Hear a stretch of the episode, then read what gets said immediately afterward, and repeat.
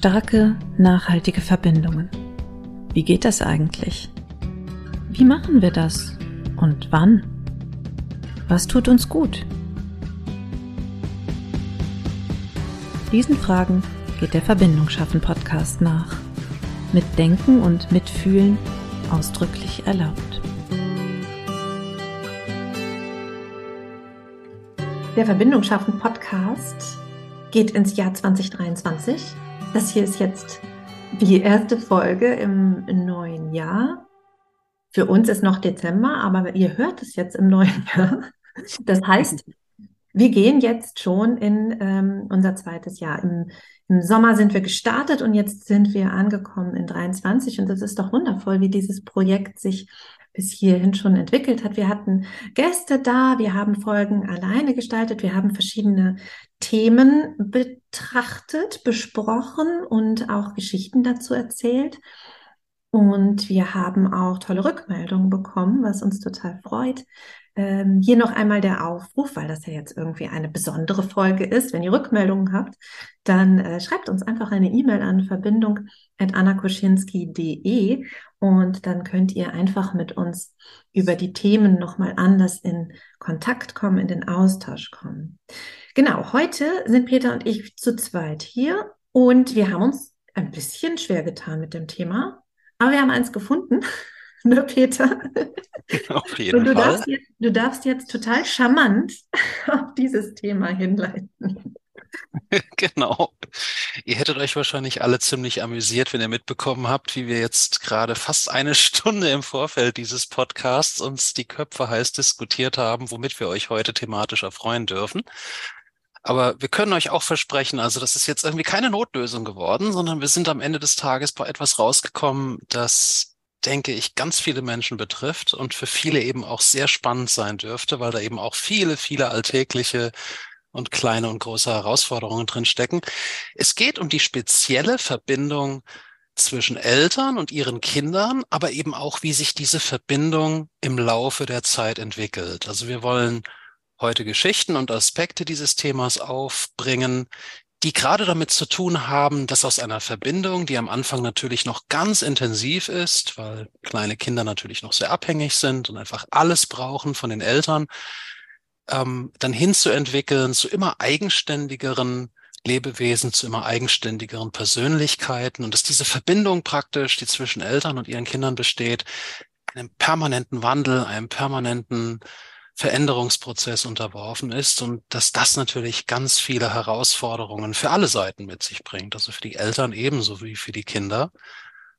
Und ja, genau über dieses Thema möchten wir heute sprechen, welche Herausforderungen da so lauern, wie man damit umgehen kann, wie man irgendwo auch diese richtige Mischung hinbekommt aus Festhalten, Loslassen, Raum geben, fürsorglich sein. Da spielen ja so viele Aspekte mit rein. Und da wir ja glücklicherweise jemanden vom Fach am Tisch haben, mit einem eigenen Sohn, ja, gebe ich das Wort doch direkt mal an Anna zurück. Was ich so gerade anmoderiert habe, was, was triggert das bei dir so an, speziell an beim, beim Thema Herausforderungen, dieses, äh, ich möchte ganz doll festhalten und ganz doll fürsorglich sein versus ich möchte auch ganz viel Freiheit und ganz viel Raum geben. Mm, ja, das ist ein, also für mich ein spannendes Thema und vielleicht bin ich auch eine spannende Gesprächspartnerin, was das angeht, weil ich glaube, ich nicht der fürsorglichste Mensch auf der Erde bin. Auch als Mutter nicht. So. Das heißt, also ja, natürlich kann ich das auch und es erwartet man ja auch und die Rolle erfordert es auch bis zu einem gewissen Grad. Aber ich glaube, dass ich eben nicht eine von diesen Müttern bin, die komplett darin aufgehen und die nur noch für das Kind, das hatten wir, glaube ich, schon auch in einer der ähm, ersten Folgen besprochen. Das hatte ich einfach nie. Ich hatte nie ein Problem damit, ihn abzugeben. Auch ganz am Anfang nicht. Ich bin direkt nach den acht Wochen Mutterschutz äh, bin ich arbeiten gegangen, mehrere Stunden, habe den also ähm, bei anderen Leuten gelassen, bei Freundinnen, bei seiner Großmutter, bei Nachbarn. Äh, das heißt, der war das auch von Anfang an gewöhnt, dass eben diese Beziehung zwischen uns auch von, von, von Brüchen oder von Pausen gezeichnet ist. Und Vielleicht ist mein Sohn auch kein gutes Beispiel für diese unfassbare Nähe, die da gerne mal äh, erzählt wird, weil der gerade als Kleinkind das gar nicht so gerne hatte mit der großen Nähe. Das war manchmal gar nicht so einfach für mich, weil ich eben auch geprägt durch Filme und Vorstellungen und andere Beispiele davon ausgegangen war, das Kind klebt mir am Körper und muss immer bei mir sein und so, gerade in der Babyzeit. Nee, also manchmal war der gar nicht so für Nähe zu begeistern, an anderer Stelle dann wieder sehr. Das heißt, ich war immer so, hm, was braucht es jetzt gerade? Und kann ich das machen? Und auch als Kleinkind hat der sich, also der war nicht ständig mit Umarmen und Haititai und Körperkontakt und sowas. Nachts ja, tagsüber nicht so. Und es ist manchmal gar nicht so einfach gewesen, das zu verteidigen, quasi seine, ich brauche das nicht, weil viele Erwachsene übergriffig sind gegenüber kleinen Kindern. Das war das, was mir spontan dazu eingefallen ist. Oh, das bietet, glaube ich, genug Rohmaterial für Rückfragen, um diese Folge sinnvoll zu gestalten und zu füllen. Ich denke, einen wichtigen Aspekt hast du auf jeden Fall hier schon, schon mal ganz, ganz viele, um genau zu sein, angesprochen. Das eine ist natürlich eben auch, wir können niemals davon ausgehen, dass es, dass es ähm, konsistente Bedürfnisstrukturen gibt. Und du einfach sagst, so dieses klassische Klischeebild, das einem vielleicht vermittelt wird, ja eben die Kinder kleben die ersten zwei Jahre per permanent und pausenlos und immer und können gar nicht genug Aufmerksam, Liebe, Fürsorge und Nähe bekommen dass das offensichtlich eben auch schon ganz früh bei Kindern sehr unterschiedlich disponiert ist. Also es, es wird wahrscheinlich genau solche Kinder geben, die einfach niemals genug kuscheln können und äh, das, die können immer noch eine Stunde kuscheln dranhängen, egal wie viel vorher schon gekuschelt wurde. Und eben solche, die auch schon früh auch ziemlich deutlich zeigen, auch so, so ein bisschen ist okay, aber wenn das Level erreicht ist, dann reicht's auch. Dann mag ich meine meine Aufmerksamkeit und meinen Fokus auch wieder woanders hinlenken. Und das trifft natürlich auf der anderen Seite wiederum auch die Bedürfnisstruktur der Eltern. Also da ist mit Sicherheit nicht immer gewährleistet, äh, dass zur richtigen Zeit die richtigen Bedürfnisse aufeinandertreffen und dass das Timing stimmt. Also stelle ich mir für den Alltag durchaus auch sehr herausfordernd vor. Und genau wie du sagst, es ist heute anders als morgen, es war gestern anders als es heute ist das heißt, da kann ich mich auch auf nichts verlassen, sondern es kann eben auch sein, dass, dass, dass ich heute komplett links liegen gelassen werde, während morgen wieder alles an mir klebt. Ja, also jetzt das Babyalter, das ist vielleicht wirklich nochmal so eine Besonderheit, weil die sich da ja nicht wirklich artikulieren können, diese kleinen Menschen. Ähm, da kann man nur so ein bisschen ausprobieren. also ich habe mein Bestes gegeben, der war sehr unzufrieden als Baby leider. Aber auch da habe ich irgendwann herausgefunden, es liegt nicht an mir, sondern er war einfach unzufrieden und brauchte manchmal vielleicht Dinge, äh, die ich dann zu spät erst erkannt habe. Also ein sehr, sehr waches Kind, ein sehr, ja genau, wenig körperliches Kind. Gleichzeitig konnte er nicht schlafen. Und also es war nicht, nicht so sehr einfach. Spannend ist es ja dann, wenn die anfangen, wirklich, ja, sowohl körperlich zu kommunizieren, gezielt zu kommunizieren und eben auch sprachlich und ähm, das dann aber auch ernst zu nehmen. Also ich habe gerade Großeltern als sehr übergriffig erlebt, ähm, auch fremde Menschen gegenüber Kleinkindern und Babys sehr übergriffig, also man, als dürfte man die einfach anfassen. Ich finde das ganz, ganz schrecklich. Und äh, ich bin dann auch eine von diesen Müttern, die die dann auch angefasst hat. Also ich habe ja im Bus irgendwelchen Omis, die meinten, sie müssten mein Kind anfassen, habe ich dann auch ins Gesicht gefasst und gesagt so, also ja, weil ganz im Ernst, ich glaube, sie verstehen das halt nicht. Also wieso darf man das oder glauben sie, dass man das bei Kindern dürfte? Das ist übergriffig und wirklich fürchterlich. Und ich habe immer den Eindruck, wenn ich was sage, kommt das eh nicht an. Weißt du, dann kommt nur so ein, ja, ja, äh, das ist wieder so eine Mutter, die sich aufregt. Nee, das ist einfach, das ist unangenehm. Und das ist für Kinder auch unangenehm. Und der, der Knackpunkt ist dann halt, glaube ich, wenn es die eigenen Eltern auch betrifft. Also mein Sohn hatte das manchmal, dass der nicht umarmt werden wollte und es trotzdem wurde. So, und das hat man dann, also ich konnte das sehen, der ist steif geworden, so wie man, wenn man es selbst unangenehm findet, wenn man umarmt wird und man will das eigentlich nicht, ne, so ganz und dann irgendwie schnell wieder weg und, äh, und nicht, gar nicht angenehm. Und das ist denen aber nicht aufgefallen. So, das heißt, was diese Form von körperlicher Nähe angeht, glaube ich, dass viele Erwachsenen äh, das nicht gut machen mit Kindern, dass sie einfach nicht darauf gucken, was will das Kind, sondern darauf gucken, was will ich gerade. So, ne? Die Omi will doch einen Kuss und die Omi will doch hier Umarmung und sowas. Und da denke ich mir, sorry, so funktioniert es halt nicht. Das sind Kinder und wir sind verantwortlich für die Beziehung in den ersten Jahren. Die können dafür keine Verantwortung übernehmen. Und das heißt, wir müssen Rücksicht nehmen und zurückstecken, was diese Art von Bedürfnisbefriedigung angeht. Und ja, das war für mich manchmal schwierig, dass er auch von mir nicht umarmt werden wollte. Aber dann muss ich es halt aushalten und darauf warten, bis er das dazu wieder bereit ist. So. Und ich glaube, das hängt wirklich nicht damit zusammen, sind das jetzt meine Kinder oder sind das jetzt überhaupt generell Kinder, sondern es hängt damit zusammen, sehe ich diesen Menschen als Mensch an, mit eben eigenen Bedürfnissen und er ist eben keine Puppe, die ich irgendwie behandeln kann, sondern ich muss gucken, was, was braucht dieses Kind gerade. Und das muss eben nicht zu meinen eigenen Bedürfnissen passen, aber ich bin verantwortlich und ich muss dann eben mich darauf einstellen. Und ich glaube, das ist auch das Spannende, wenn sich das dann weiterentwickelt in der, in der weiteren, im weiteren Leben. Mhm. Ja, dieses, dieses Thema, dass manche wirklich immer nur die eigenen Bedürfnisse im Blick haben und dann genau wie du sagst, Kinder in dieser Hinsicht nicht wirklich ernst nehmen. Im Sinne, ja, von was können die schon eigenständig wollen? So, wenn, wenn Oma einen Kuss hat, ist das, dann, dann übertrumpft das alles andere und alle anderen haben doch bitte genau Rücksicht darauf zu nehmen.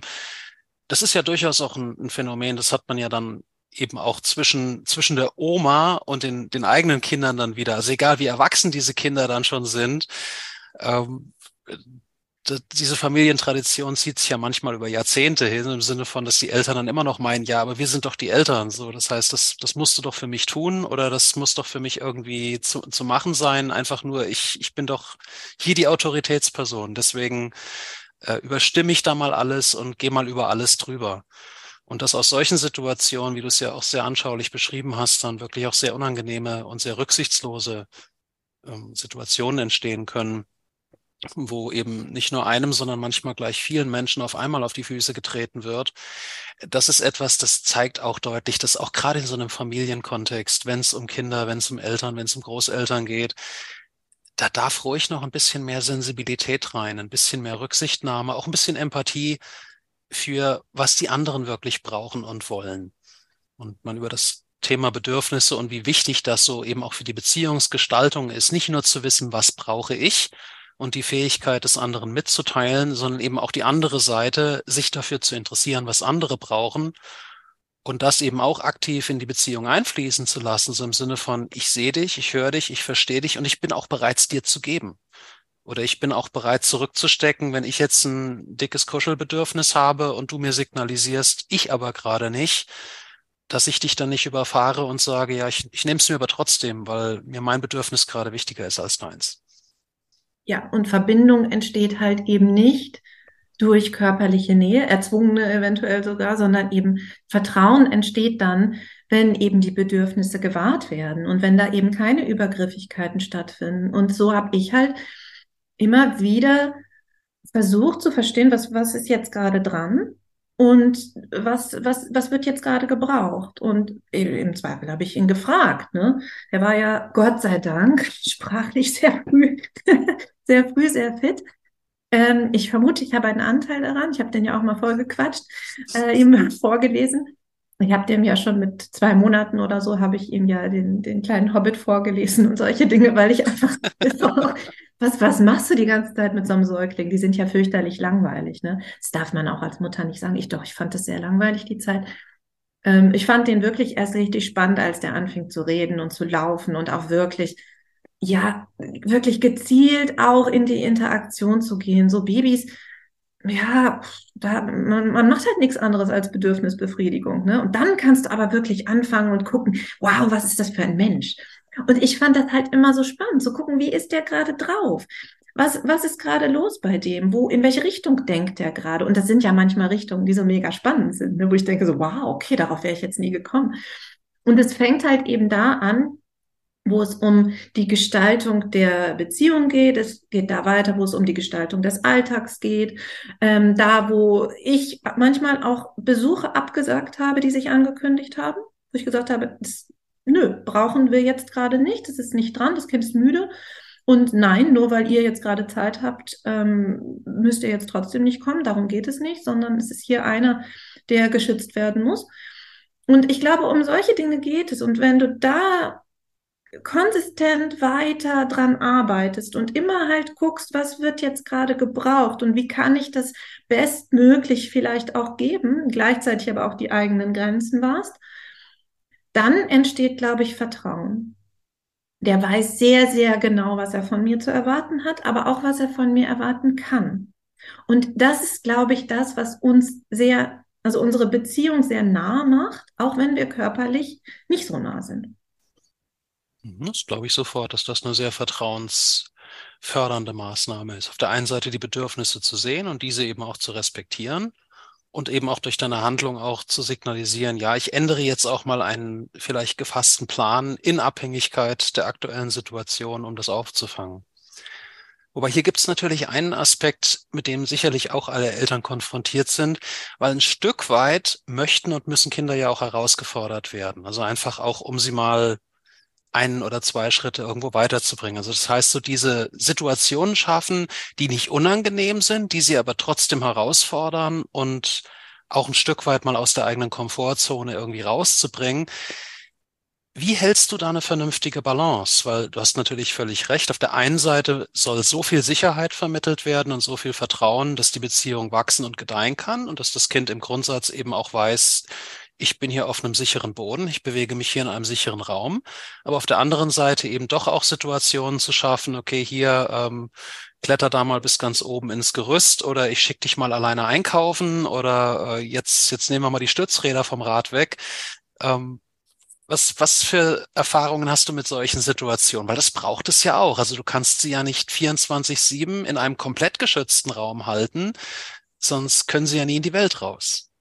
Nee, würde ich auch niemals machen. Also meiner durfte immer alles. also äh, wenn du jetzt sagst, hier kletter auf den Baum oder sowas, habe ich ihm nie gesagt, sondern ich habe halt immer das begleitet. Also wir sind irgendwo rumgerannt und wenn er was machen wollte, habe ich gesagt, ja, probier es aus. Was ich aber nicht gemacht habe, ist, den auf irgendwelche Klettergerüste zu setzen und zu sagen, da geht's noch weiter. Da habe ich gesagt, nö, wenn du nicht hochkommst, dann halt nicht. Weil ich wusste, wenn er selber das will und wenn er einen Weg findet, da hochzukommen, dann ist es auch ein sicherer Weg. Dann wird er das hinbekommen. Ich kann da die Hand hinterhalten, das ist in Ordnung, die ersten Male. Und wenn ich sehe, was er macht, das ist ja auch wieder, dass ich beobachte das, ich sehe, was er macht. Ich sehe, wie er sich bewegt. Ich sehe, wie er nach Lösungen sucht. Ich sehe, wie er vielleicht auch fällt. Also mal hoffentlich nicht so, nicht so tief. Aber ich kann das ja sehen, wie er das macht. Ich kann auch sehen, was macht er als Strategie? Lässt er sich auf den Hintern fallen, zum Beispiel als kleines Kind, was ja clever ist, anstatt auf den Rücken oder auf den Kopf zu fallen. So. Das heißt, ich, ich kann das ja begleiten und gucken, diese Entwicklung, die er macht. Und gleichzeitig aber immer sagen, hey, wenn du das machen möchtest, dann probier's doch aus. Aber ich würde halt niemals, und das machen ja leider auch ganz viele, sorry, ich sehe gerade Väter, die das machen, an, äh, ne, die dann mit ihren Kindern auf das höchste Klettergerüst und die können eigentlich noch nicht mal einen, also einen festen Griff oder so, ne? Das finde ich halt auch nicht ganz cool, weil sie dann halt auch nicht lernen, wie sie da selber hochkommen. Und sie kriegen eventuell sogar Angst, weil sie nicht selber wieder runterkommen. Das heißt, für mich ist halt wichtig, welche Entwicklungsschritte gehen denn gerade und welche traut er sich selber zu und die dann aber auch einfach laufen zu lassen. Ne? Also da braucht es auch Vertrauen. Und ich glaube, dieses Vertrauen kommt daher, weil man eben nah begleitet, aber eben nicht einschränkt oder nicht sagt, mach das nicht, oh mein Gott, das könnte schief gehen. Habe ich nie. Also ich habe den auch auf dem Sofa springen lassen oder sowas. Ich fand das alles nicht so dramatisch. Muss jeder selber wissen, was einem da wichtig ist. Aber solche Dinge habe ich auch gemacht und ja, der ist auch mal gefallen. Aber es ist nie was wirklich Schlimmes passiert. Ähm, und ich habe das wirklich, also ich habe ihm auch immer so weit vertraut, dass er selber ähm, ungefähr einschätzen kann, was geht und was nicht. Und wenn ich was gar nicht mache, also Straßenverkehr und solche Sachen, klar, das ist eine andere Kiste. Aber wenn es jetzt um solche Sachen wie Mut geht oder, oder Zeit ohne mich verbringen oder Ausflüge oder Klettern oder ähm, Radfahren oder sowas, habe ich immer gesagt, mach doch. Ich suche die richtige Umgebung dafür aus, für die ersten Schritte und dann machen wir Schritt für Schritt. Das klingt ein bisschen nach einer Situation, wo du natürlich auch den Vorteil hattest, hier mit einem sehr eigeninitiativen Sohn ausgestattet zu sein, also der eben aus, aus sich selbst heraus sehr viele Ideen und sehr viele Aktivitäten eben auch entfaltet. Ich habe mich gerade während deiner Schilderung gefragt, wie würden das jetzt Eltern machen, deren Kind so aus sich selbst heraus sehr viel weniger Initiative entwickelt? Aber auch die müssen ja irgendwann in die Welt hinaus. Also was, wie, wie könnte man das sinnigerweise anregen? Mehr Angebote machen. Also äh, ne, man kann ja ganz viele Angebote machen. Hey, sollen wir noch mal das und das ausprobieren? Oder hey, hast du nicht Lust irgendwie das und das mal zu machen? Oder ähm, guck mal, wir waren doch jetzt so lange bei der Oma. Hast du nicht Lust, vielleicht auch mal hier das coole Bett auszuprobieren oder sowas? Also ich glaube, dass es die Angebote braucht. Wenn dann aber kommt Nein, dann muss das auch akzeptiert werden. Das ist zumindest meine Meinung. Und gerade dieses Übernachten-Thema ist jetzt ein ziemlich großer Sprung, finde ich zumindest. Aber gerade dieses Übernachten-Thema oder halt räumliche Trennung, längere Trennungen, ähm, das ist, glaube ich, sowas, wo man ähm, Ängste oder Sorgen oder auch so Rückzieher ernst nehmen muss. Also mein Sohn hatte irgendwann verkündet, ich möchte bei Oma schlafen. Und ich habe gesagt, ja, gerne doch, wunderbar. Ich freue mich für dich, dass du das ausprobieren möchtest. Ich habe aber auch mit meiner Mutter dann besprochen, sobald der nicht mehr will, bin ich in fünf Minuten da. Und das ist mehrfach passiert. Manchmal war es so, ich bin keine, also ich bin gerade zu Hause angekommen, zehn Minuten später, und dann kam der Anruf, komm bitte zurück, will nicht. So, ne, war jetzt irgendwie Selbstüberschätzung. Der ist jetzt müde und der braucht dich jetzt gerade. Und ich sage, alles klar, dann komme ich. Und das ist auch wieder Vertrauen, dass er lernt, er kann ausprobieren, aber wenn es eben nicht ist, dann bin ich trotzdem da. So, und er geht vor in diesem Fall. Wir haben dann irgendwann das so ausgebaut, dass ich gesagt habe, du, ich würde eine Nacht wegfahren. Das ist beruflich jetzt wichtig für mich. So, das heißt, kriegst du das hin? Ich komme dann aber früher zurück und reize nicht die volle Zeit aus. So, also da auch wieder zu sagen, ne, guck mal, ich mache das für dich, aber ich mache auch was für mich. Und das ist ganz, ganz klar dann bin ich wieder da und dann bin ich auch wieder da. So, und das ist, glaube ich, immer die Frage von Kommunikation, von Angebot und dann eben auch zu sagen, guck mal, ne, du weißt, ich komme immer wieder, das war bis jetzt immer so. Und jetzt ist mir aber gerade auch was anderes wichtig und dann darf sich das auch wieder entwickeln. Und ich glaube, das ist auch eine Frage eben von, wie man das begleitet und wie man das moderiert. Was ich mich jetzt eben gerade gefragt habe, ist, ob ich es nicht leichter hatte, weil ich alleine bin. Weil ich handle hier nichts aus. Nur mit ihm. Nicht mit dem anderen Erziehungspart, den es ja eigentlich nicht gibt bin sicher, da klingeln gerade vielen Zuhörern und Zuhörerinnen die Ohren, weil eben, ich, ich kann mir sehr gut vorstellen, dass das natürlich auch gerade was die Vorstellungen von wie richtige Erziehung in Anführungszeichen aussieht, dass das auch ein großes und ein Dauerbrenner-Thema in, in vielen Beziehungen ist. Weil eben äh, du hattest, du hattest es vorhin erwähnt, wenn du sagst, du hast schon äh, insbesondere Männer beobachtet, die ihre Kinder dann eben ganz oben ins Klettergerüst dann irgendwo reingeben. Ich habe irgendwie das Gefühl, da ist auch immer noch, ich weiß nicht, ob es genetisch oder soziologisch zu begründen ist, aber da, dass das insbesondere bei den, äh, bei den Herren irgendwo immer noch so ein bisschen dieser Wettbewerbsfaktor eine ganz starke Rolle spielt.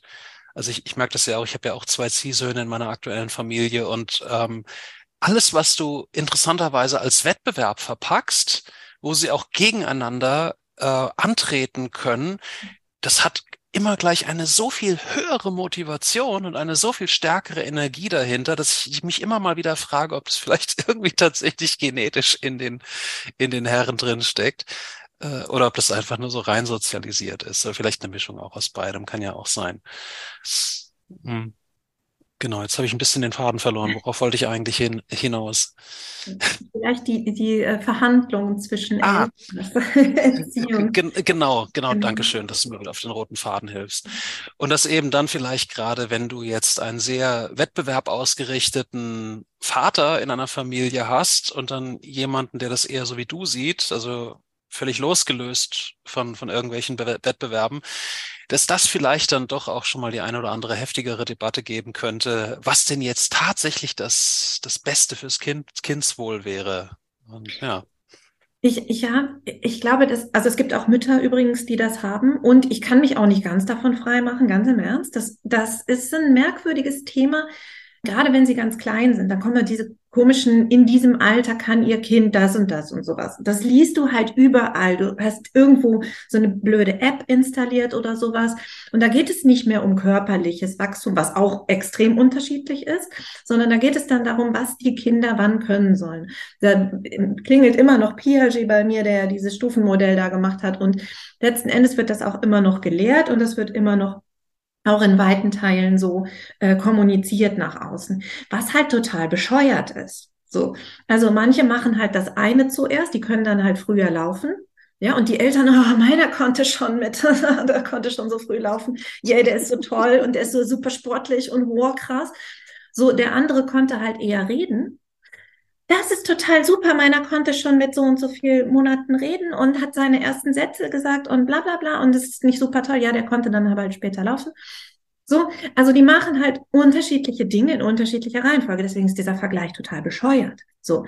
Und auch am Klettergerüst, der eine ist vielleicht zurückhaltender oder die eine, ganz egal, ja, und macht halt ihre Sachen ganz langsam und bedächtig und sorgfältig. So, der andere ist ein bisschen mutiger, fällt ein paar Mal mehr auf den Hosenboden, braucht vielleicht ein bisschen äh, weniger Anläufe dadurch, weil er das schneller raus hat. Aber dafür ist die Technik nicht so super.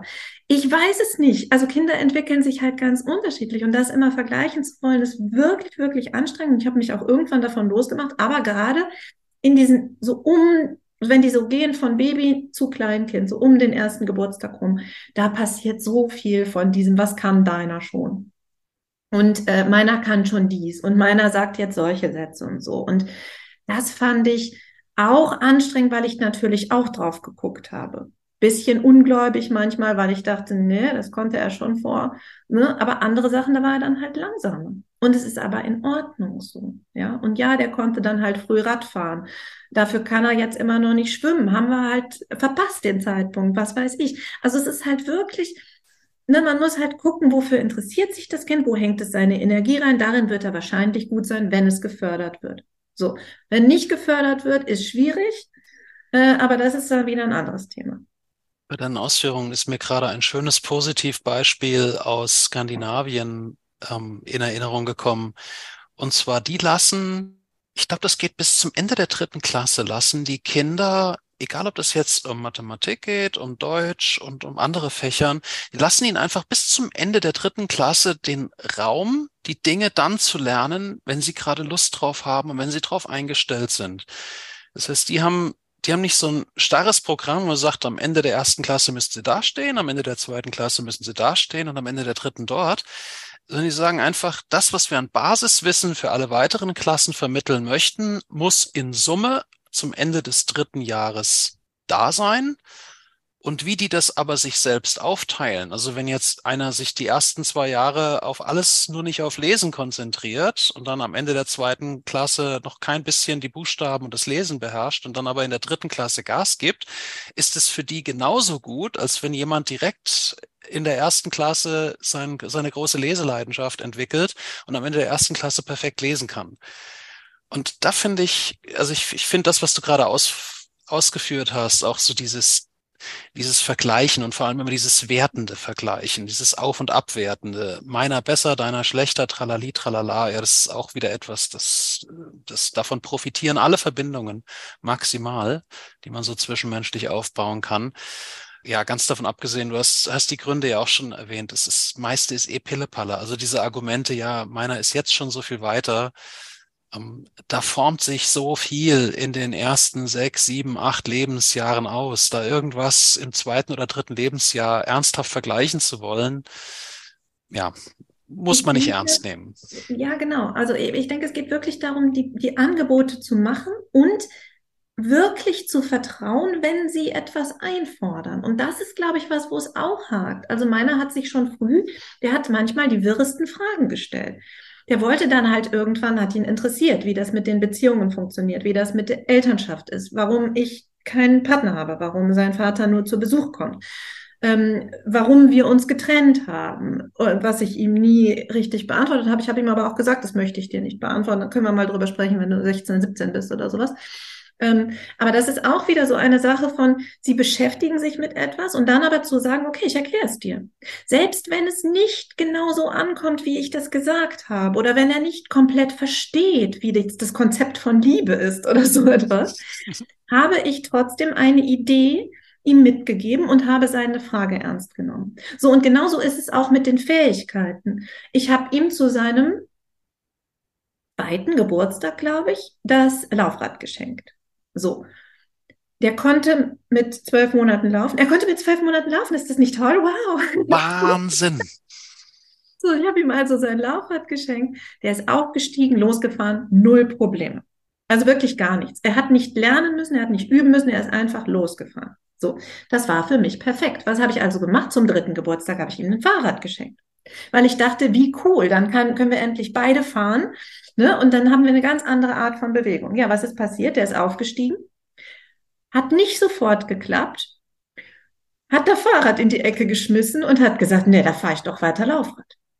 So, das hat bis nach seinem vierten Geburtstag gebraucht, bis er dann mehrere Versuche, ich habe es immer wieder angeboten, hey, wollen wir nicht noch mal gucken, ob es mittlerweile funktioniert?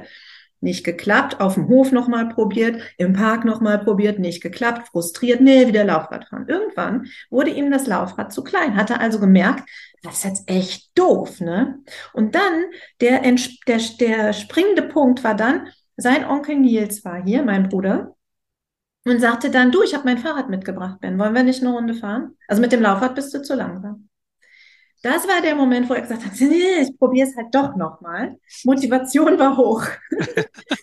so, dann ist er aufgestiegen, Onkel Nils so ein bisschen am Gepäckträger festgehalten, losgelassen, weitergefahren. So, es hat aber seine Zeit gebraucht und es hat diese Angebote immer wieder gebraucht und es hat die passende Umgebung gebraucht. Und es war für mich aber okay, der ist halt so lange dann weiter Laufrad gefahren. So, und in dem Moment, wo er es dann konnte, war der super stolz, das zu können. Hatte so ein bisschen dann auch gemerkt, ah, scheiße, hätte ich wahrscheinlich auch eher geschafft, hätte ich mal ein bisschen mehr Gas gegeben. Aber es ist ja okay, es ist Lernen und so funktioniert Lernen nun mal. Ne? Und ich glaube, genau so sollte es sein. Wenn da eine Nachfrage kommt oder ein Bedürfnis kommt, dann muss das quasi erfüllt werden oder ernst genommen werden oder zumindest ein Weg gefunden werden, wie wir das jetzt gerade auffangen. Weil wenn die Bock haben, was zu lernen, dann lernen die das halt auch. Und ansonsten, wenn es andersrum machen willst, sie sollen was lernen, was sie gerade aber noch nicht lernen wollen, dann kann man nur Angebote machen, aber gleichzeitig akzeptieren, wenn sie es nicht annehmen. Was ich ganz fürchterlich fand, das habe ich mitbekommen, äh, in der Vorschulgruppe von der Kita. Die hatten also eine extra Gruppe, wo dann alle, die das nächste Jahr in die Schule kommen, nochmal zusammen, da konnten die dann nochmal so extra Sachen machen, nochmal besondere Ausflüge, wo nur die Großen sind, so ein besonderes Lernprogramm, wo die schon mal so Schule simuliert haben und so etwas. Und da habe ich dann mitbekommen, dass einige Eltern äh, regelmäßige Termine mit ihren Kindern machen, wo sie schreiben und lesen lernen. Habe ich nie. Ich habe halt immer gesagt, willst du es lernen, bringe ich es dir bei. Nee, nee, habe ich kein Interesse. Okay. Das war für mich okay. Ja, ich habe halt immer wieder gefragt, nö, habe ich keinen Bock drauf, nö, ist mir zu anstrengend, nö, will ich nicht. Und dann war es für mich okay. Dann war der in der Schule und hat schnell gelernt. Aber ich glaube, das ist halt diese, wir machen das jetzt, damit du es in der Schule schon kannst. Weiß ich nicht, finde ich schwierig. Ich habe das ja irgendwann in, in der ersten Folge, glaube ich, erzählt. Ich konnte es, bevor ich in die Schule kam, lesen, weil ich es wollte. Ne? Und dann hat es meine Mutter mir beigebracht. Und ich glaube, nur so kann es gehen. Ja, gerade diese, die Motivation, die wirklich aus dir selbst herausbringt, die zieht dich ja auch nach vorne. Ich glaube, auch dieses Motiv hatten wir mal in einer früheren Podcast-Folge schon. Der Druck kommt immer von hinten und man kann sich das schön bildlich vorstellen. Wenn ein Druck von hinten kommt, dann gehst du auch so ein bisschen in die Rückenlage und dann braucht es natürlich doppelt und dreifach so viel Energie, von hinten zu drücken, um dich überhaupt nach vorne zu kommen, weil du gehst unbewusst immer so ein Stück weit in den Widerstand rein. Und gegen einen Widerstand zu arbeiten, ist halt immer etwas unökonomisch, während wenn du etwas möchtest, lässt du dich nach vorne ziehen. Also auch wieder, der Körper geht in Vorlage, fällt praktisch schon halb aufs Ziel zu und lässt sich umso leichter dann von dem Sog nach vorne irgendwo zum Ziel ziehen. Es sind zwei völlig unterschiedliche Arten und Weisen zu arbeiten, zu lernen und etwas zu entwickeln. Aber es zeigt eben auch so als generelles Motiv, diejenigen, die sich ziehen lassen, sind sind, sind schneller am Ziel und ökonomischer am Ziel. Einfach weil sie begriffen haben, dass das, genau wie du es gerade ausgeführt hast, auch die, die, die, die befriedigendere Variante ist, wie du ein Ziel erreichen kannst. Also irgendwie einen netten Exkurs irgendwie wieder auch auf das Thema Glaubenssätze zulässt, weil, weil manche haben irgendwie das Gefühl, die Ziele müssen immer mit ganz viel Mühe und Aufwand und Druck und Zwang erreicht werden, weil sonst das Ergebnis nichts wert ist. Also über den letzten Satz bitte nochmal nachdenken. Es gibt einfachere Varianten. Ja, wobei auch diese Idee von, ich habe das jetzt fünfmal probiert und es hat fünfmal nicht geklappt und ich war fünfmal frustriert und ich habe keinen Bock mehr. Das ist auch was, was man hinterher wieder aufgreifen kann, wenn dann die Frustration kommt beim, weiß ich nicht, verstehe nicht, wie Dividieren funktioniert. Kannst du sagen, weißt du noch, wie du Fahrradfahren gelernt hast? Hast du mehrmals machen müssen, ne? Hm. Und auch dann kann man wieder mit den reflektieren mit den Kindern. Die sind nicht doof, ne? sondern die, die wissen das schon noch, wie das war.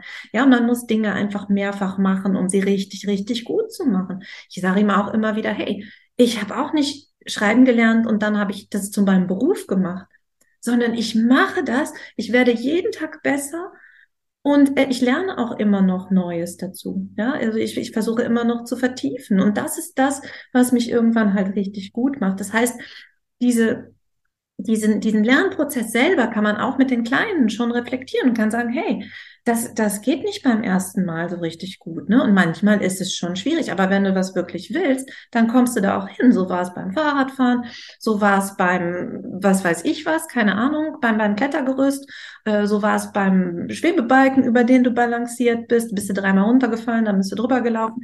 Also, das einfach auch zu begleiten und zu sagen, hey, bei mir ist das auch so, das ist bei allen Leuten so und wenn, wenn wir das zusammen machen, probieren wir es doch nochmal. Vielleicht kommen wir beim nächsten Mal weiter. Also ich glaube, davon hängt es ab. Und ich denke, es ist wirklich, wirklich wichtig für die, dass sie verstehen, dass nichts muss, sondern dass sie halt den Raum auch bekommen. Und dass es, dass dieser, dieser Druck, den sie verspüren vielleicht von, weiß ich nicht, auch in der Schule dann später, dass der eigentlich auch selbst gemacht ist. Es passiert nichts Schlimmes, wenn sie mal eine schlechte Note schreiben. Und das ist was, was, glaube ich, auch viele Eltern nicht gut hinbekommen. Die haben so viel Angst, dass ihre Kinder schlecht sind, dass sie den Anschluss verpassen, dass sie vielleicht, wenn sie fehlen oder sowas, dass sie dann was ganz Wichtiges verpassen, dass sie dann sofort schlechte Noten schreiben oder so etwas. Und das überträgt sich halt auch auf die Kinder. Ne? Ich habe immer gesagt, wenn du Bock hast, dann mach es. Probier es aus. Ne? Und guck einfach, wie weit du kommst. Gerade die Konstellation, die du zum Schluss beschrieben hast, die halte ich jetzt nicht zuletzt auch aus der, aus der Coaching-Brille heraus für doppelt und dreifach toxisch. Weil es ist eben nicht nur, also es fängt ja alles mit der Angst der Eltern an. Die Eltern haben Angst, dass ihre Kinder es nicht schaffen, dass nichts Rechtes aus ihnen wird, dass sie den Anschluss in der Schule verlieren und so weiter. Also du hast schon mal eine ganz starke negative Energie, nämlich die Angst der Eltern. Die kanalisiert sich auf der einen Seite natürlich in einer richtig großen Erwartungshaltung die sich auf die Kinder wieder projiziert, im Sinne von, okay, ihr müsst, ihr müsst, ihr müsst, im in, in der schlimmsten und aggressivsten Variante, also das habe ich tatsächlich mal in meinem Freundeskreis hautnah mitgekriegt, da war alles andere als eine Eins in der Arbeit inakzeptabel und hat zu Hause zu Debatten, zu Motzerei, zu Vorwürfen, zu, also das waren regelrechte Standgerichte, die da stattgefunden haben. Und da, da sind wir dann wieder genau bei dem Druck. Also du hast als Kind, wenn man sich das mal aus, durch die Brille des Kindes betrachtet, du hast auf der einen Seite diesen massiven Erwartungsdruck seitens der Eltern plus regelmäßige Debatten, natürlich beste Kraftfutternahrung für, für einen Glaubenssatz, ich bin nicht richtig, wie ich bin, oder ich bring's nicht, oder ich kann's nicht, ich werde es auch niemals können. Also der ist der Fantasie keine Grenzen gesetzt. Plus natürlich die Kinder die ja in dem Alter auch noch sehr empfänglich sind für emotionale Schwingungen, nehmen natürlich dieses Grundgefühl der Angst der Eltern direkt auch noch mit auf die eigene Schulter. Also der Mühlstein ist doppelt und dreifach so schwer wie ein normaler, den sie sich vielleicht selbst aufladen würden. Und man muss jetzt nicht besonders intelligent oder weise sein, um das zu extrapolieren, dass das langfristig nicht funktionieren kann. Das ist ein, ein sicherer Weg irgendwo in die Sackgasse hinein oder in die Einbahnstraße, wo man einfach sagt, nein, das, äh, es ist für alle Beteiligten, es ist irgendwo ein Verlustspiel. Die Kinder können dem dem Erwartungsdruck und diesem Druck, der aus der Angst der Eltern irgendwo re resultiert, das ist eine Verantwortung, die lädt man einfach keinem Kind auf. Also da Aber gut, das habe ich schon mehrfach mitbekommen, dass Kinder ihre Eltern zu einem Therapeuten bringen, wo eigentlich die Eltern zum Therapeuten müssten. Das ist auch wieder so klassisches Projektionsthema. Die Eltern absolut betriebsblind dafür, dass das eigentliche Problem letztendlich energetisch, mental oder emotional von ihnen ausgeht. Aber weil sie die Symptome natürlich an den Kindern wahrnehmen können im Außen, wird dann schnell mal der Schluss gezogen, okay, an meinem Kind ist irgendwas nicht richtig. Mhm. Und dann wird das Kind eben zum Therapeuten oder zum Kinderarzt oder zum Psychologen geschleppt, statt dass sich die Eltern mal die Frage stellen, ob sie vielleicht auf die Couch gehören. Ja, ich glaube, das hat auch wieder viel mit Vorbild zu tun das hat damit zu tun, wie klar man auch seine eigenen Bedürfnisse, glaube ich, kommuniziert. Wenn wir jetzt mal weggehen von diesem Thema Lernen, auch was das Thema Benehmen zum Beispiel angeht. Erwünschtes Benehmen fördern. Da kommt ja viel mit, hör auf mit dem und dem, hör auf mit dem und dem, mach das nicht. So. Es wird aber nicht erklärt, warum. Und es wird auch nicht, begründet eigentlich. Also viele Sachen so, man haut halt keine Kinder, ja, ne, schon irgendwie. Aber äh, spätestens bei so Sachen wie äh, setz dich gerade hin, ne, weiß ich nicht, benutzt Messer und Gabel, solche Sachen. Warum eigentlich, wenn es doch auch mit den Fingern geht? Ich habe das immer so begründet, dass mir das echt wichtig ist und dass ich das als Zeichen von Respekt erachte, dass mir diese Essenssituation so wichtig ist, dass ich das gerne möchte. So, weil es gibt eigentlich keine Begründung dafür, dass man das so macht oder dass die Gesellschaft das so macht oder dass man nicht auffällt, wenn man besser mit Messer und Gabel isst und dass es irgendwie schöner ist oder ästhetischer ist. Das ist ja keine Begründung für ein Kind. Aber wenn ich sage, weißt du was, mir ist das wichtig. Das sind so Regeln, die für mich wichtig sind, andere überhaupt nicht. Das interessiert mich nicht.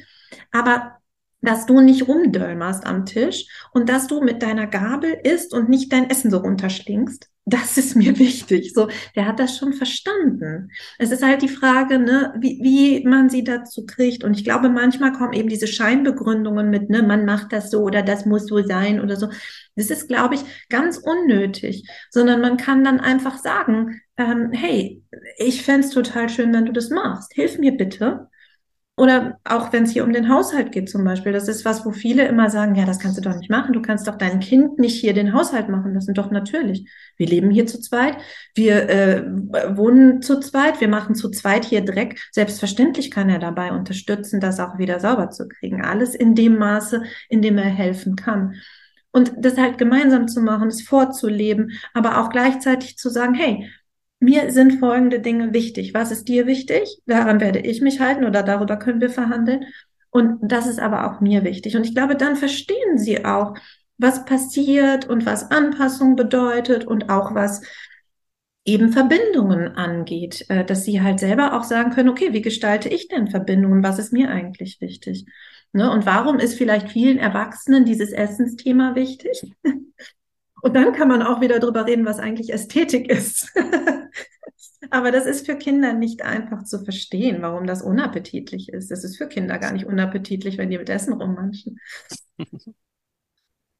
Ich finde, das ist eine schöne Brücke, die du da schlägst. Eben auch, weil es nicht irgendeine gekünstelte Begründung braucht, sondern einfach, es ist, es entspricht ja der Wahrheit. Egal, ob du jetzt sagst, ähm, die Variante mit, mit den Fingern essen würdest du irgendwie als unangenehm oder eklig empfinden aber da, das kann man ja auch spiegeln im Sinne von auch einem Kind sind ja bestimmte Dinge schon in seiner ganz persönlichen, subjektiven Welt wichtig.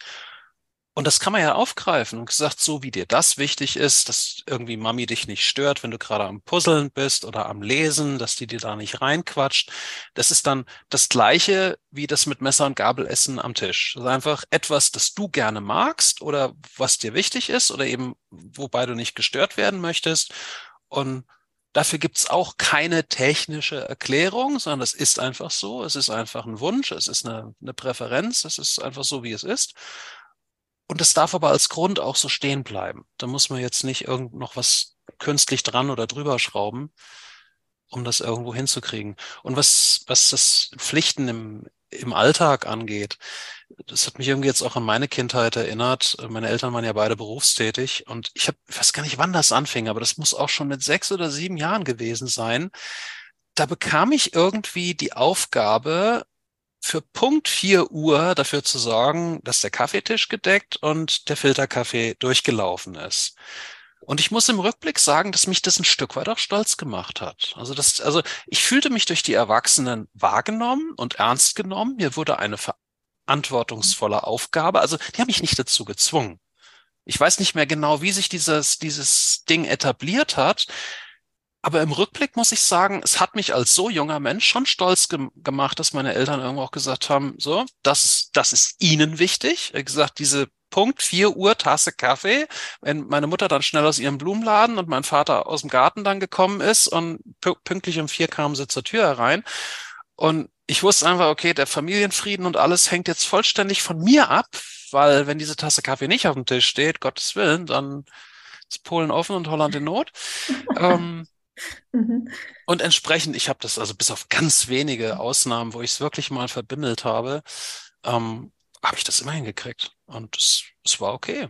Aber ich denke auch in so einem, in so einem äh, Floristen- und Gärtnereibetrieb. Also ich, ich wurde ganz früh in alle möglichen Sachen eingespannt, aber für mich war es auch was Natürliches, weil ich war ja auch den ganzen Tag von wuselnden Menschen umgeben. Also das war für mich absolute absolute Normalität, dass jeder immer mit irgendwas irgendwie beschäftigt ist. Äh, es gab immer irgendeinen Rasen zu mähen, eine Hecke zu schneiden, äh, einen Bund Blumen anzuschneiden, irgendwas anzudrahten oder sonst irgendwas. Also da, die Arbeit, die Arbeit hat nie aufgehört. Und so bin ich halt auch Stück für Stück reingewachsen. Ich kann aber nicht sagen, dass mir das aufgedrängt wurde.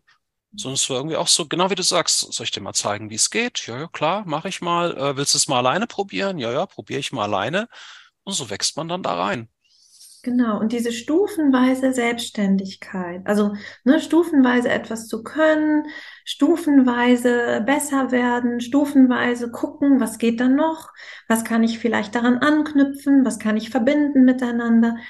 Ähm, das macht natürlich auch den Raum größer, den sie selber füllen können, wo ich nicht mehr dabei bin. So, also ne, das, das ist halt, er wird selbstständig, das heißt, ich brauche nicht mehr so viel zu machen.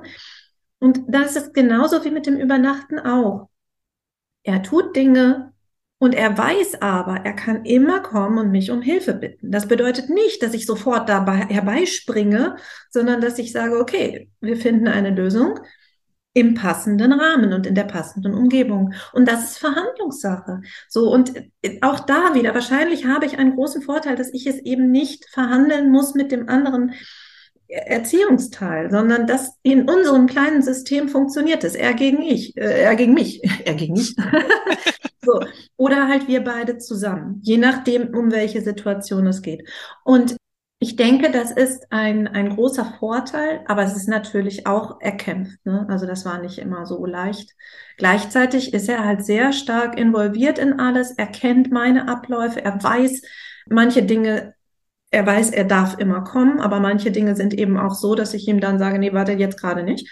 Und alles das zusammen ist für ihn ja auch wieder Lernen und er kann dann für sich herausfinden, wie er seine eigenen Freiräume besser nutzt, was er gerne machen möchte, in welchem Rahmen er die jetzt ausweiten möchte und so weiter. Und ich gehe tatsächlich allermeistens mit. Wenn er sagt, du Mama, ich möchte jetzt, weiß ich nicht, bei einem Kumpel übernachten, auch da wird es wieder so sein, ne, wenn er jetzt abgeholt werden will, dann hole ich ihn halt ab. Die ersten, weiß ich nicht was Male, werde ich mich darauf einstellen und dann werde ich beruhigt zu Hause alleine in meinem Bett liegen und mir denken, der ist morgen erst mittags wieder da, wundervoll. Also was ist es ja auch schön, diese Entwicklung. Ich glaube, dass je mehr Freiraum die brauchen, umso mehr haben wir selber auch wieder Freiraum und das ist eigentlich was Gutes. Ich sehe gerade mit dem Blick auf die Uhr, dass wir uns auch so langsam schon wieder dem Ende dieser Folge nähern. Mich würde eine Frage noch interessieren. Hm? Zehn Minuten hast du noch. Ja, ein, eine Frage würde ich aber auf jeden Fall gerne noch unterbringen.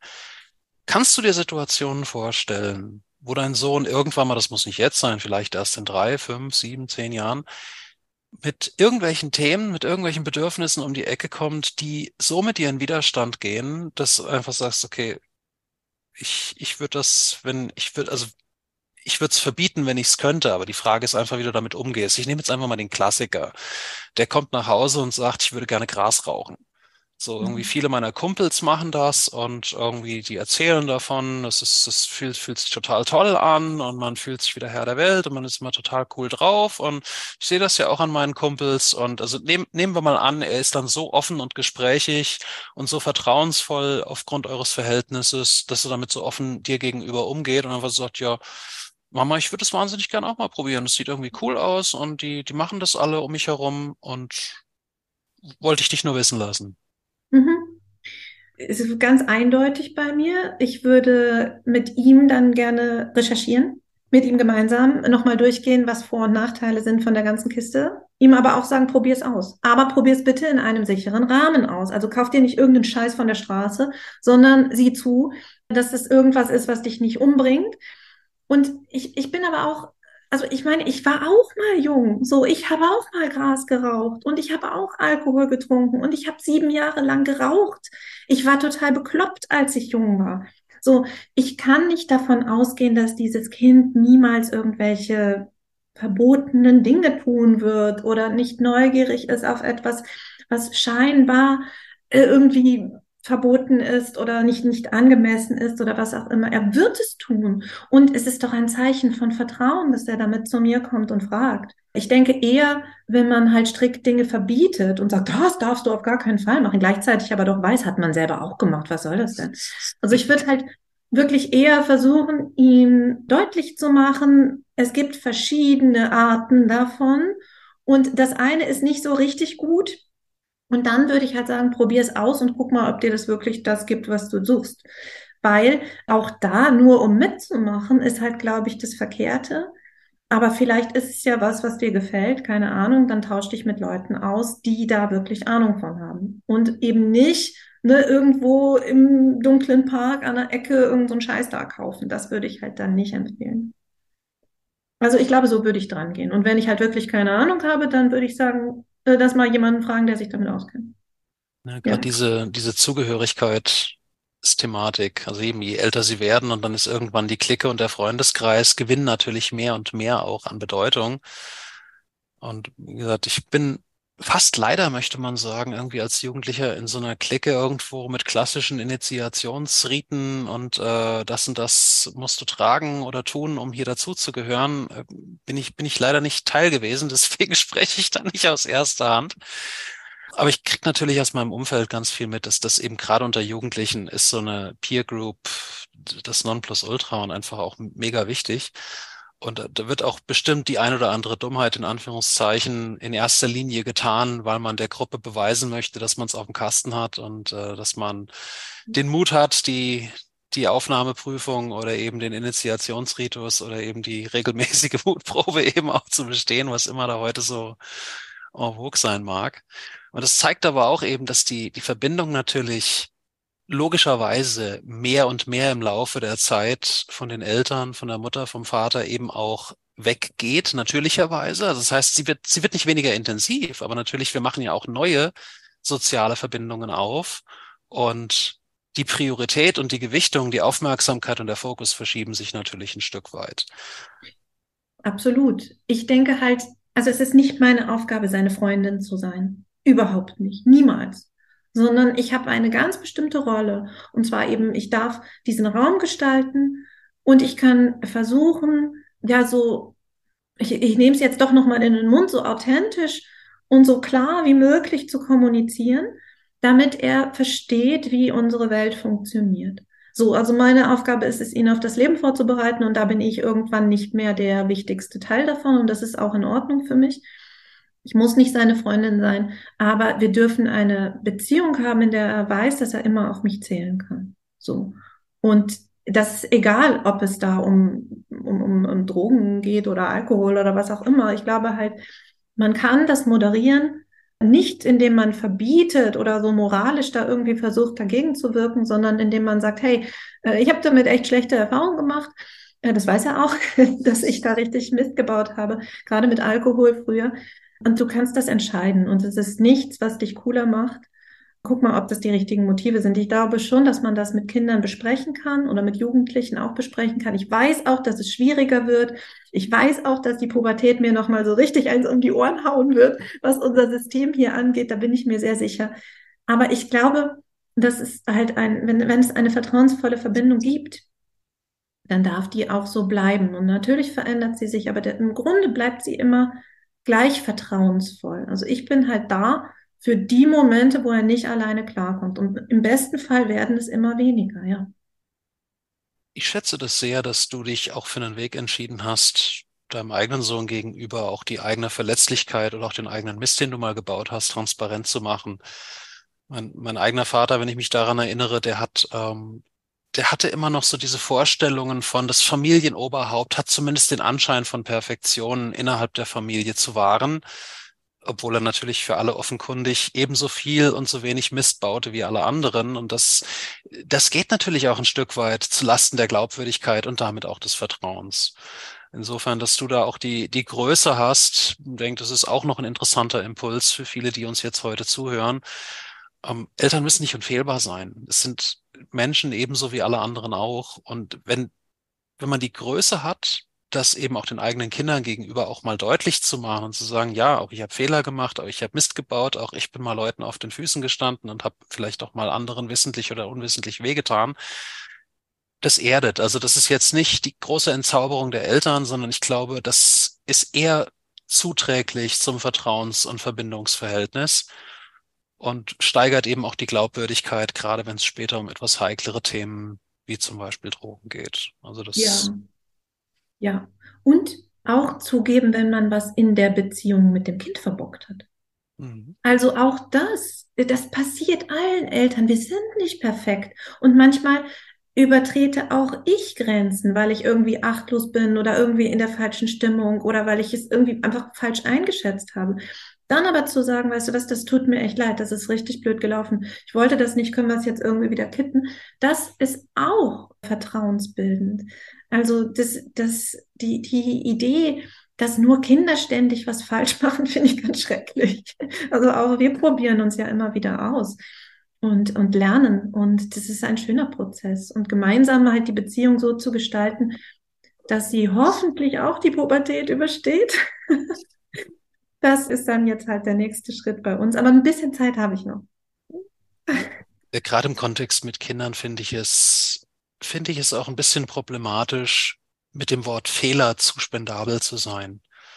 Weil bei näherem Hinschauen, gerade wenn es noch um jüngere Kinder geht, die Welt möchte ja irgendwo auch mal entdeckt werden. Die Grenzen müssen irgendwo auch mal kennengelernt werden. Und da allzu schnell eben mit einem Fehler oder mit einer Rüge um die Ecke zu kommen, wenn man sich dafür interessiert und mal genauer hinschaut und einfach schaut, da wurde nur etwas ausprobiert, da wurde nur etwas kennengelernt, da wurde einfach mal eine Grenze irgendwo erforscht. Und da steckte jetzt weder Gedankenlosigkeit noch Rücksichtslosigkeit noch Böswilligkeit dahinter, dann erscheinen viele Dinge auch gleich wieder in einem ganz anderen Licht. Also da eben auch das, ich denke, das ist auch wieder so ein Treibstoff für Glaubenssätze, die kein Mensch braucht. Wenn allzu viel eben mit dem Wort Fehler umgegangen wird in der Kindheit, dann saugen das Kinder natürlich auch bereitwillig auf und daraus erwachsen dann auch wieder, ja, ich mache ständig Fehler, ich mache ständig alles falsch, ich mache ständig alles kaputt. Auch da lässt sich wieder ein ganzer Blumenstrauß ableiten von. Und das braucht keiner.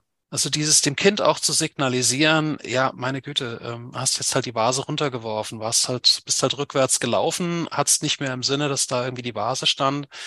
Ähm, beim, beim nächsten Mal, weißt du, bevor ich rückwärts laufe, drehe ich mich noch mal zweimal um die eigene Achse, um mal zu gucken, ob da irgendwas im Wege ist. Und dann ähm, ist es mit der Körper-Hand-Auge-Koordination, ist das auch schon wieder ein Stück weit besser. Also da. Ich glaub, genau, ich glaube, es geht auch da wieder um Vertrauen. Und auch dem Kind zuzutrauen, dass es selber auch Lösungen findet. Also ich bin immer überrascht, dass Eltern oder für viele Eltern Lösungen so aufdrücken wollen, anstatt halt das auch mit dem Kind im Dialog zu klären. Also manchmal finden die tolle Lösungen für Probleme oder für irgendwelche doofen Situationen, die man selber so nicht gesehen hätte. Und auch das gibt wieder Selbstvertrauen, das macht sie mutig, es macht sie stark.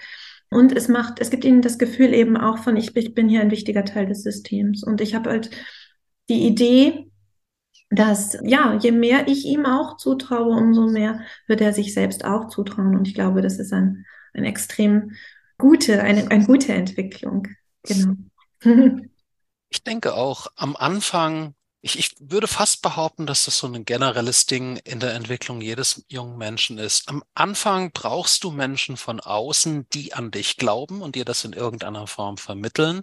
Und daraus erwächst im Laufe der Zeit dein eigener Glaube an dich selbst. Also eben andere, die dich ermutigen, die, wie du sagst, dir die Angebote machen, die dir den Raum schaffen, und im Laufe der Zeit, wenn du immer wieder mitkriegst, da glaubt jemand an mich und gibt mir die Möglichkeit und gibt mir die Gelegenheit, und daraus kann dann im Laufe der Zeit das eigene Selbstbewusstsein und eben auch, ja, die eigene Selbstliebe entstehen und erwachsen. Und ich glaube, dass dann auch die Trennung oder die vermeintliche Trennung, dieses weniger an Verbindung, das eigentlich ja nur quantitativ vielleicht ist, nicht, im besten Falle eben nicht qualitativ. Also die Verbindung bleibt ja stark, auch wenn sie mehr alleine machen, auch wenn sie mehr für sich erledigen können, was ja wunderbar ist. Was mir auch das Vertrauen gibt, dass sie sich, dass er sich gut zurechtfinden wird in der Welt. Das ist ein guter Prozess und das auch zu sehen und das auch anzuerkennen und es auch als die eigene Arbeit anzuerkennen. Ja, ich habe da einen guten Job gemacht. Je besser er alleine klarkommt, umso besser habe ich meinen Job gemacht. Und die Verbindung darf bleiben. Das ist so meine Idee. Ich hoffe, dass ich das irgendwie hinbekomme. Ja. Ich glaube, das ist viel mehr als nur einen Job gemacht haben. Also ich denke, viele Eltern, die dann auch so ein bisschen in diese Wehmut verfallen, ja, und jetzt zieht das Kind in die Welt und die Verbindung ist nicht mehr, ist nicht mehr da oder ist nur noch ganz dünn.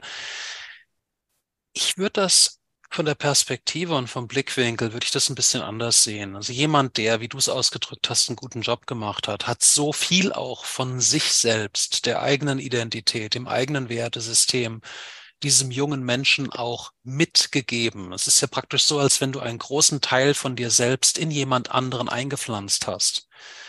Und wie soll da jemals die Verbindung dünn werden oder bedeutungslos werden? Es ist ja so, als wenn du wirklich, ja, einen ganz wichtigen und einen ganz großen und bedeutsamen Teil von dir jemand anderem weitergegeben hast. Und ich denke, wenn man diesen Blickwinkel auch nicht aus den Augen verliert, nicht nur in der Gewissheit, einen guten Job gemacht zu haben, sondern wirklich etwas Bedeutsames, einen großen, einen großen Beutel bedeutsamer Dinge einem anderen auch mitgegeben zu haben und der das wieder auch in andere Beziehungen, in andere Verbindungen weiterträgt, dass es sich wieder fortpflanzen und an ganz anderer Stelle wieder Wurzeln schlagen kann, dann läuft man, glaube ich, nicht Gefahr, irgendwo in Trübsal zu verfallen, zu sagen, okay, ja, jetzt mein Job ist erledigt, die Arbeit ist getan, jetzt, äh, ja, was soll ich jetzt als nächstes noch machen? Ich denke auch. In diesem Sinne schließen wir hier heute. Es ist eine endlose Geschichte, glaube ich, wie man mit Kindern umgeht. Aber eigentlich, die, die Frage ist eigentlich, wie man mit Menschen umgeht, glaube ich. Es geht geht gar nicht so sehr um diese spezielle Verbindung, sondern wir sind, sind auch Menschen, diese kleinen Menschen. und deswegen glaube ich, ist die beste Idee, sie ernst zu nehmen und sie mit einzubinden, immer in diesem Maße, wie sie es können. Und sie können es halt immer, immer mehr. Genau. Das war doch eine wundervolle Folge fürs erste Mal 2023. So können wir weitermachen. Und ähm, Wenn ihr da draußen jetzt Lust habt, auch mal eure Geschichten zu erzählen zu einem bestimmten Thema, zur Kommunikation, zur Verbindung, zu Beziehungen, zu allem, was da so dranhängt. Das ist ja ein großes, ähm, ein großes Konglomerat an Themen, das wir hier abdecken können unter diesem Banner Beziehung, Verbindung, Kommunikation. Dann meldet euch. Die E-Mail-Adresse ist verbindung.annakoschinski.de. Anna Koschinski, alles zusammengeschrieben. Und dann könnt ihr einfach mal bei uns anklopfen und sagen, hey, ich möchte auch mal Geschichten erzählen, ich möchte mich auch mal ausfragen lassen. Immer freundlich und respektvoll, das hast du ja schon gemerkt.